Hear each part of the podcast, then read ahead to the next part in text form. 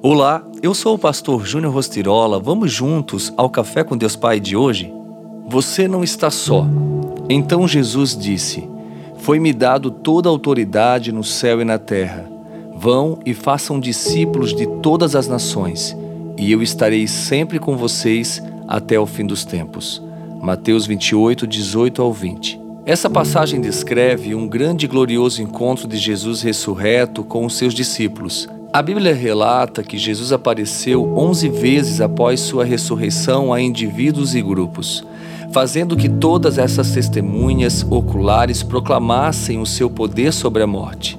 Antes de serem visitadas pelo Jesus ressurreto, todas aquelas pessoas estavam escondidas com medo e desmotivadas, acreditando que o sonho apresentado pelo seu Senhor havia terminado.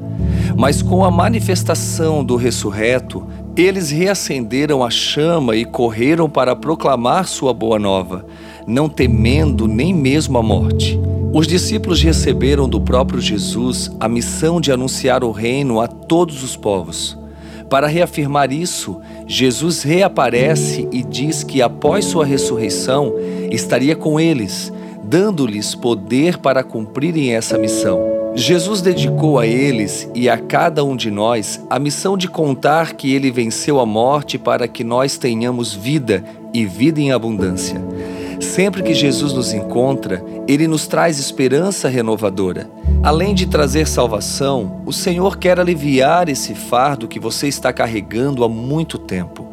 Ficamos fadigados e cansados em meio às circunstâncias que a vida nos impõe. Mais do que fazer uma visita a você, Jesus quer entrar na sua casa e fazer morada em seu coração. Para que isso seja uma verdade, ele o chama para segui-lo, para viver uma vida nova com ele.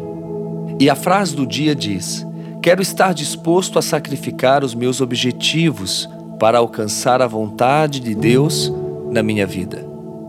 Pode ter certeza, a vontade dele sempre será melhor e maior do que a nossa. Pense nisso e tenha um excelente dia.